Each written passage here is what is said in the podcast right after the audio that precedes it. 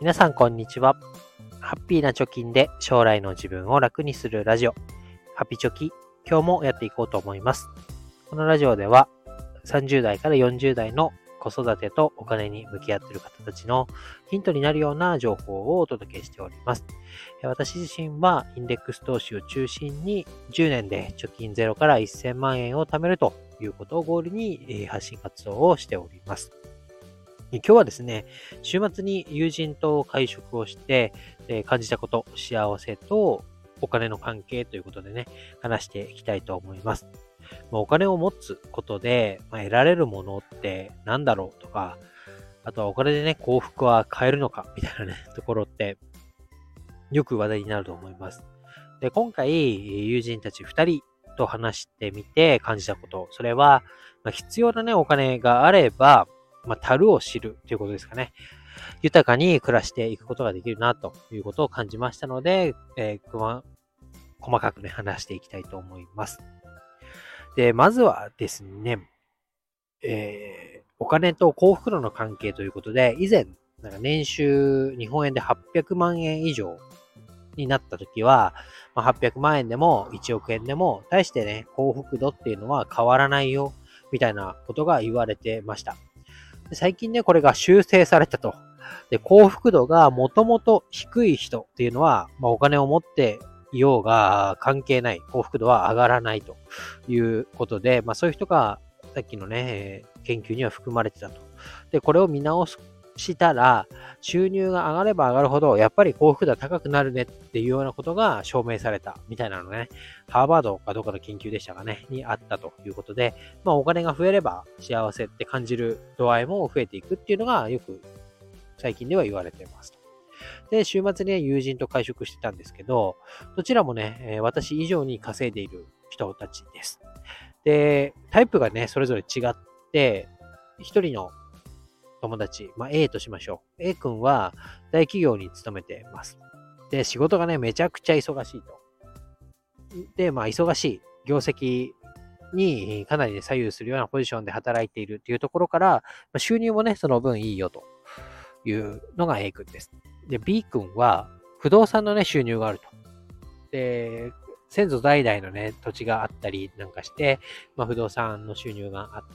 るということで、A 君と B 君を比べると、A 君の方が収入は高いんですね。だからどっちが幸せそうか、好きなことやれてるかっていうと B 君の方がね、それは割合が大きいかなというふうに感じました。で、A 君はね、収入高くて、なんだろう、お客さんにこう、こういうものはどうですかっていうような提案をね、したりするということで、えー、みなりもね、ちゃんとしなきゃいけないみたいなこともあって、A 君が仕事をする上での経費みたいなのが、結構かかるよというようなことを言ってました。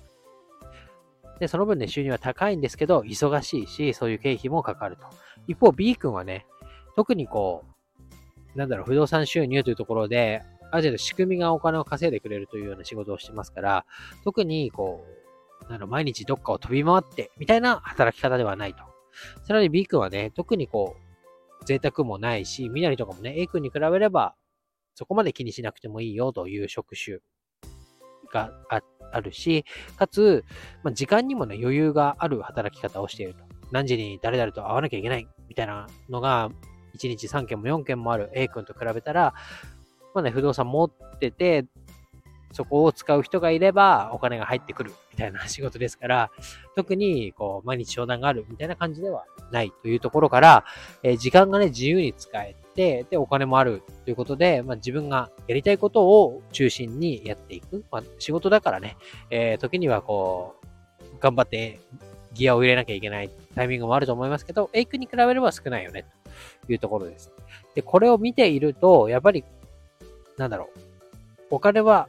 ある分幸福度っていうのは増していくんだけど、あればあっただけいいわけではなくて、A 君みたいにね、お金はあるけど忙しいってよりは、B 君のようにお金はある。そして自分が、あやりたいことをできるだけの余裕資金を稼ぐことができているということは、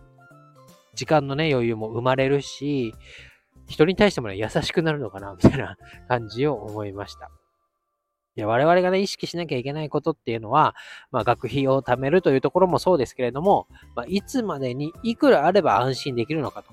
で、そのお金をどのように作っていくのかっていうところが見えればね、あギフ食せずにね、お金お金っていう、なんか目がね、ドルマークになってるような、えー、生き方をしなくてもいいのかなっていうのを今回ね、この二人との会食で、なんとなくこう、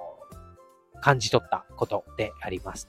ということで、このいつまでにいくらどうやってお金を作るっていうようなね、この道筋を早い段階で立ててお金の目処がついたら、あとはでもゆったりと暮らしていったらいいかなと。で、受験だとかね、なんか習い事だとかね、そういうのでアクセスするのもまあ大事だと思いますけど、そこにね、お金が絡んできて、A っていう塾より B っていう塾の方が安いからこっちにしろって言って、結果が伴わなかったみたいなね そういうところで、なんか、お金がないことによって、そういう、なんだろう、ケチったことによるマイナスが生まれるみたいなこともね、A 君とか B 君見てるとね、ないんだろうな、みたいなことを思ってね。やっぱりお金があるに越したことはないけど、そのお金に、まあ、縛られすぎない生活とか、計画とかライフスタイルっていうのを手に入れることが、まあ、ゆとりのあるね、えー、穏やかに過ごせる生活を手に入れることができるのかなというふうに思いましたので、今日は月曜日ということで、えー、ちょっとね、ゆったりとお話をさせていただきました。ということで、今日は以上になります。バイバイ。